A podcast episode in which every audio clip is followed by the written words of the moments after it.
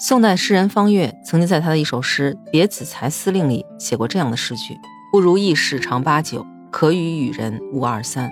这前半句的意思就是说，人生中经历的事情，十件里有八九件都是不如意的。而当我们的人生中遇到疾病、灾难、贫穷、困难，甚至身体因为意外造成了残疾的时候，这样的时候又应该如何振作？怎样去面对生活呢？你好，我是盒子，欢迎来到生活和解。今天在网上看到了这样一条暖心的新闻，标题是“九五后女孩瘫痪二十年，为自救自学制作粘土”。这个女孩叫黄碧红，今年二十七岁，她生活在广东省揭阳市普宁县。七岁的时候，她就患上了类风湿性关节炎，已经在轮椅上度过了二十年的时间。而且这种病目前是没有办法治愈的。虽然说一般不会危及生命，但是这种病会导致关节的变形，甚至导致残疾。所以这种病又被人称作是不死的癌症。去年的时候，他的病情是进入了急性的发作期，全身百分之九十的关节都已经被损坏，只剩下手可以活动。但是即使是这样，从新闻的视频里也能看到他的手的关节已经急剧的变形了，每根手指头都粗得像根胡萝卜一样。当他用手去拿水喝的时候，也依然会觉得很疼。所以有时候为了能不疼，他甚至可以忍着不喝水。当时他的状态非常的不好，有时候一整天就坐在那儿，进入非常麻木的状态。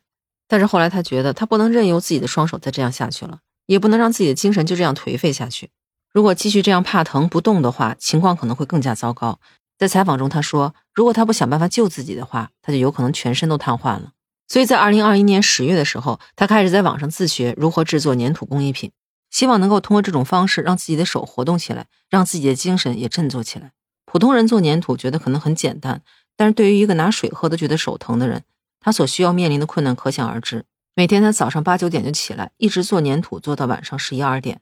在揉粘土的过程中，他的手很疼，而且他有时候还没有力气揉不动那个粘土。但是为了能够坚持锻炼自己的手，能让自己的精神也振作起来，所以每天他就跟着网上一些教粘土制作的老师开的直播，来不断的练习做粘土。而且通过学习制作粘土娃娃，他还可以在网上接单了。他做的娃娃大多数都是中国风的，这种风格的娃娃相对比较复杂一些。衣服的袖子比较宽大，所以有很多褶皱，而且衣服上面也有很多的花纹，还有不同的发型和发饰。有时候一个比较复杂的娃娃可能需要做一到两天的时间。而且他说，因为网上有很多小姐姐非常支持他，希望能够通过购买他的粘土，能够让他坚持锻炼。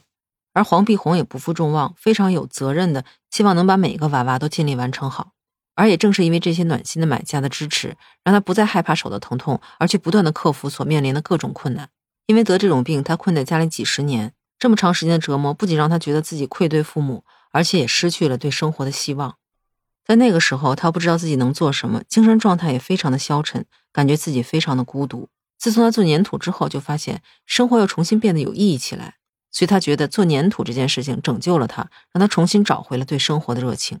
不仅如此，通过做粘土，他还得到了一部分的收入，这样可以缓解家庭的经济负担。因为他得的这种病需要终身服药，而且每个月光医药费就至少需要两三千块钱。他说他现在每天做粘土，感觉生活非常的充实，而且因为他做粘土的收入也挺稳定的，每个月还能支付一半的医药费，感觉自己能为父母分担一些了，心里就特别的开心。而在新闻的最后，他说了这样一段话，让我非常的感慨。我觉得说人生一定不能放弃，你一定要找到一种自己的方式，不管怎么样，要尽力，要努力去改变一些。一个已经接近全身瘫痪的人，他不但接受了自己的命运，而且还在乐观努力的去改变它。说实话，看完这个新闻视频的时候，我是热泪盈眶，不仅是为这位姑娘自强不息的精神所感动，更为她乐观向上的生活态度所动容。而像这个女孩一样，虽然身体残疾了，但是仍然用自己的双手努力改变生活的事情，绝不是个例。前段时间在浙江杭州的夜市上，就有两个残疾人开的工艺品摊位，吸引了很多人的注意。就看这个摊位上摆满了各种用棕榈叶手编出来的小动物，编得特别的精致，惟妙惟肖的。后来就有记者去采访这两个摊主，原来他们是表兄弟，一个是哥哥赵西龙，十七年前他因为烧伤失去了一只手；一个是弟弟杨宏伟，十二年前因为车祸失去了双腿。在采访中，哥哥向记者介绍说，事情发生之后，他在床上瘫痪了六年多，在这六年里，他根本就没有照过镜子，可见当时他受到了多大的打击，对生活是多么的没有信心。后来为了谋生，两个人就出来乞讨。也许是命运女神觉得他们实在是太可怜了，所以他们在乞讨的过程中就遇到了一个会编织手艺的师傅。后来跟着这个师傅学习了一段时间手艺，两个人就慢慢的掌握了这种用棕榈叶编织工艺品的方法。到现在，他们已经达到了给他一张图片，他就能把图片上这个东西编织出来的程度。后来，他们两个人到了杭州，这个夜市的工作人员就看两个残疾兄弟都挺不容易的，就给他们安排了一个摊位，而且不收摊位费。于是，他们就用学来的手艺在夜市卖起了工艺品。看到这个新闻的时候，我一是感觉这两个兄弟真的挺不容易的。虽然说一开始他们也和刚才这个故事里九五后女孩一样，失去了对生活的希望，但是他们没有就此沉沦。在遇到手工艺师傅的时候，也是努力抓住了这个机会来改变自己的命运。还有一点，我觉得特别暖心，就是这个夜市的工作人员，为了能够帮助这两个残疾兄弟，免去了他们的摊位费。这笔钱对夜市来说可能仅仅是一个摊位费，但是对于这兄弟俩来说，可以说是雪中送炭。所以也难怪网友评论说，杭州是一个有温度的地方。另外，我特别喜欢这条新闻底下的评论区一条高赞留言的说法，他说：“内心不残的人会自强不息，过好自己的生活。”而这句话也不由得让我想起了前段时间世界杯开幕的时候，开幕式上那个只有一半身体的卡塔尔男孩。如果说前两个新闻里这几个人都是因为后天的灾难或者是疾病所造成的身体上的残疾，这个男孩从出生开始就没有享受过一天健康的时光。这个男孩的全名叫做加尼姆·穆罕默德·阿尔·穆夫塔，他今年二十岁，在他出生的时候就患有一种非常罕见的疾病，叫做尾部回归综合症。这种病会使他的下半身没有办法正常发育，而且还会影响到他的脊柱、肠道之类的内脏器官。其实他妈妈怀的是一对双胞胎，他只是双胞胎中的一个。他的哥哥是一个健康人，在他妈妈生他之前，其实医生建议过他放弃这个孩子，而且医生还很直接的告诉他的父母说，如果坚持把他生下来，也许活不过十五岁。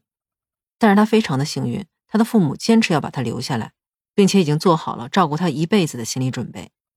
我觉得穆夫塔的父母真的是好伟大，因为在那种情况下，他们仍然让他活了下来，而且还帮助他学会了用手来进行生活。在他们共同努力下，穆夫塔逐渐学会了用手来行走，用手来做所有的事情。在他成长的过程中，几乎每天都要接受物理的和药物的治疗，这样说应该是一个非常难受、非常痛苦的过程。但他的父母却鼓励他像其他正常人一样去参加各种的体育活动。所以，在这个过程中，穆夫塔不仅是学会了足球，还会游泳、潜水、骑马、击剑、滑板等各种各样的体育运动，甚至还依靠他的双手爬上了海拔三千多米的沙姆山。就连穆夫塔自己接受采访的时候，都曾经对记者说，他是从他妈妈身上学会了怎样去保持乐观积极的生活状态。他说，在这个过程中，他了解到了生活是美好的，没有什么事情是不可能的。其实，在世界杯开幕之前，穆夫塔就已经成为卡塔尔的小名人了。而目前，他正在英国拉夫堡大学读政治与国际关系专业。他说，他以后要当一个外交官，而且还希望自己以后能参加世界残奥会的游泳和射箭项目。也许在下一届残奥会的领奖台上就会出现他的身影。其实前面讲这三个故事里的主人公，无论从年龄、经历，甚至国籍都不相同，但是他们有一个共同的特点，就是在面对困难的时候都勇于的面对，并且能够积极乐观的想办法把自己的生活过得更好。前两天还在跟一个朋友说，现在生活真的好难。原来觉得加班特别苦，现在觉得加班都是一种幸福。就像我开头提到那首诗一样，人生不如意十有八九，生活中随时都可能蹦出一些疾病、困难、灾难，那些咱们根本没有办法预测，也没有办法控制的事情。面对这些事情，有些人选择了退缩、颓废，甚至说自杀；而有些人则经过思考和沉淀之后，选择积极乐观的面对生活，尽自己最大的可能去改善生活。去克服所面对的困难，而不是坐以待毙、无穷无尽的抱怨。因为即使是不断的抱怨，问题仍然是问题，它依然存在在那儿。在网上曾经看到过这样一个说法：说生活中容易开心的人，大多数都是会解决问题的人。在面对挫折、挑战甚至灾难的时候，他们不会选择自虐甚至消沉，只是会直面挑战，来调动全身的细胞去解决问题。而也是通过这一次一次的问题的解决，会让他的自信心建立起来。所以，如果您现在感觉自己正面临困难，觉得生活没有希望，那您现在最应该做的事情不是抱怨，而是找到问题的关键，并且想办法解决它。就像刚才提到前两个故事里一样，如果生活把这扇门关上了，是不是可以打开另外一扇门，从另外那扇门望出去看外面的风景？九五后女孩因为生病，为了锻炼手，所以学会了捏黏土；而两位残疾兄弟为了生存，学会了用棕榈叶编织工艺品。灾难改变了他们原有的人生。但乐观的心态和坚持不懈的精神，却把他们从泥沼中拯救出来。